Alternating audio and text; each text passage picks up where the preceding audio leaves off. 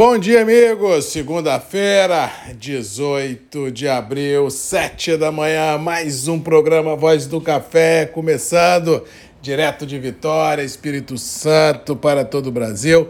Manhã aqui no estado de tempo aberto, mas com um detalhe. A segunda quinzena que vinha desenhando pelos radares aí chuva em grande parte do sudeste, pelo que vem acompanhando nas últimas horas, essa possibilidade de chuva praticamente acabou, o tempo abriu.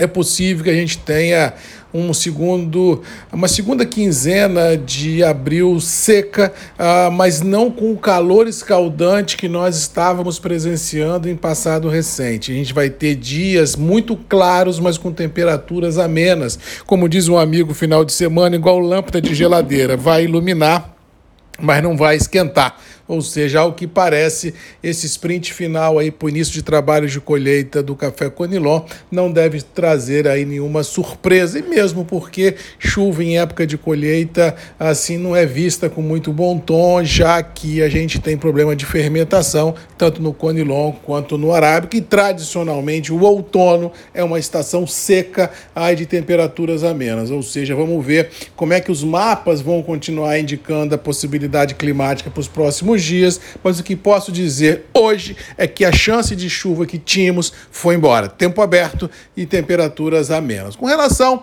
aos próximos dias, bem ou mal, serão dias muito morosos. Vamos lembrar que Quinta-feira, dia 21, é feriado no Brasil Tiradentes. Vamos lembrar que na sexta-feira, 22 de abril, é dia do descobrimento, mas não é feriado, mas muitos irão emendar o final de semana prolongado. E aqui no Espírito Santo, segunda-feira, 25, é feriado, dia da Pradoeira, Nossa Senhora da Penha. Ou seja, vamos trabalhar uma semana em tese, com três dias úteis, aí depois para só na próxima terça-feira que os negócios irão voltar voltar à sua normalidade aqui no Espírito Santo. Ou seja, nada deverá acontecer no mercado interno, no Espírito Santo, de forma grandiosa, no curto espaço de tempo. Todo mundo olhando o avançar a, da maturação do café no pé, todo mundo ajeitando a casa para começar os trabalhos de colheita início de maio, todo mundo ajeitando aí quem vai colher, da onde vem, os preparativos né, para começar essa safra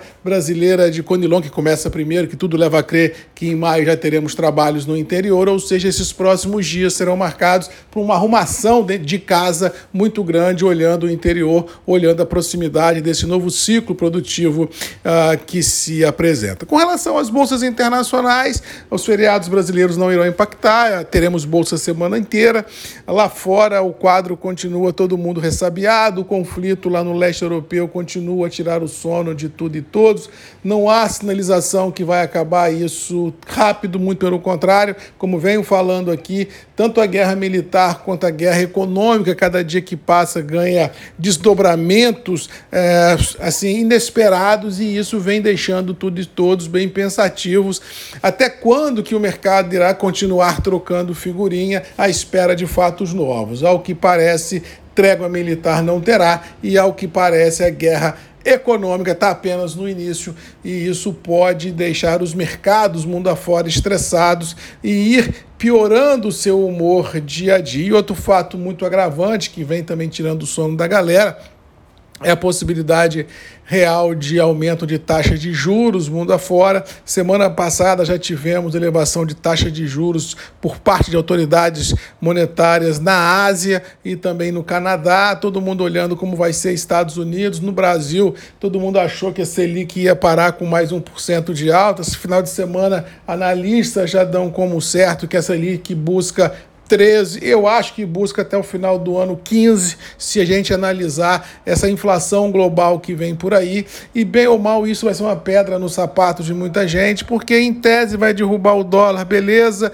mas num segundo momento compromete a sustentação dos preços das commodities agrícolas, que tem no dólar um fator fundamental de formação de preços e tira recursos da economia, de uma economia já cambaleante, como diz o outro, porque nós temos uma inflação não de demanda, mas de custos mundo afora sendo colocado à mesa, e a cada dia que passa você sente no varejo a população de uma forma em geral com menos poder aquisitivo. Literalmente, isso vai dar um nó, e acho que esse nó chega de fato e de direito daqui a alguns meses, quando a ficha cair, quando a realidade bater na porta de todo mundo, ou seja, quem já está olhando isso, já começou a ajeitar a casa, porque o cenário vai ser de juros elevados, ah, de inflação ah, muito forte em cima de elevação de custos e demandas globais numa grande insegurança em função desse desdobramento global da guerra continuar a tirar o sono e o empobrecimento da sociedade global é fato de direito que isso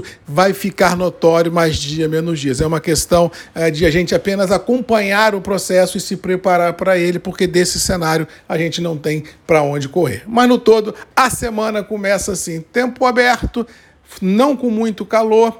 No interior, todo mundo se preparando para as colheitas. Bolsa continua no, na atual pegada, sem grandes volatilidades respeitando o atual intervalo mercadológico e todo mundo de olho nesse desdobramento do leste europeu, inflação e juros. Esse é o tripé que nós temos pela frente para decifrar nesse 22, que ainda tem muito para dar. No mais, um abraço, fiquem com Deus, boa segunda-feira, boa semana, um abraço do Marcos Magalhães da Voz do Café e até amanhã às 7 comigo aqui, Grupos e Redes MM, ponto de encontro de todos nós. Beijo, um abraço e até amanhã.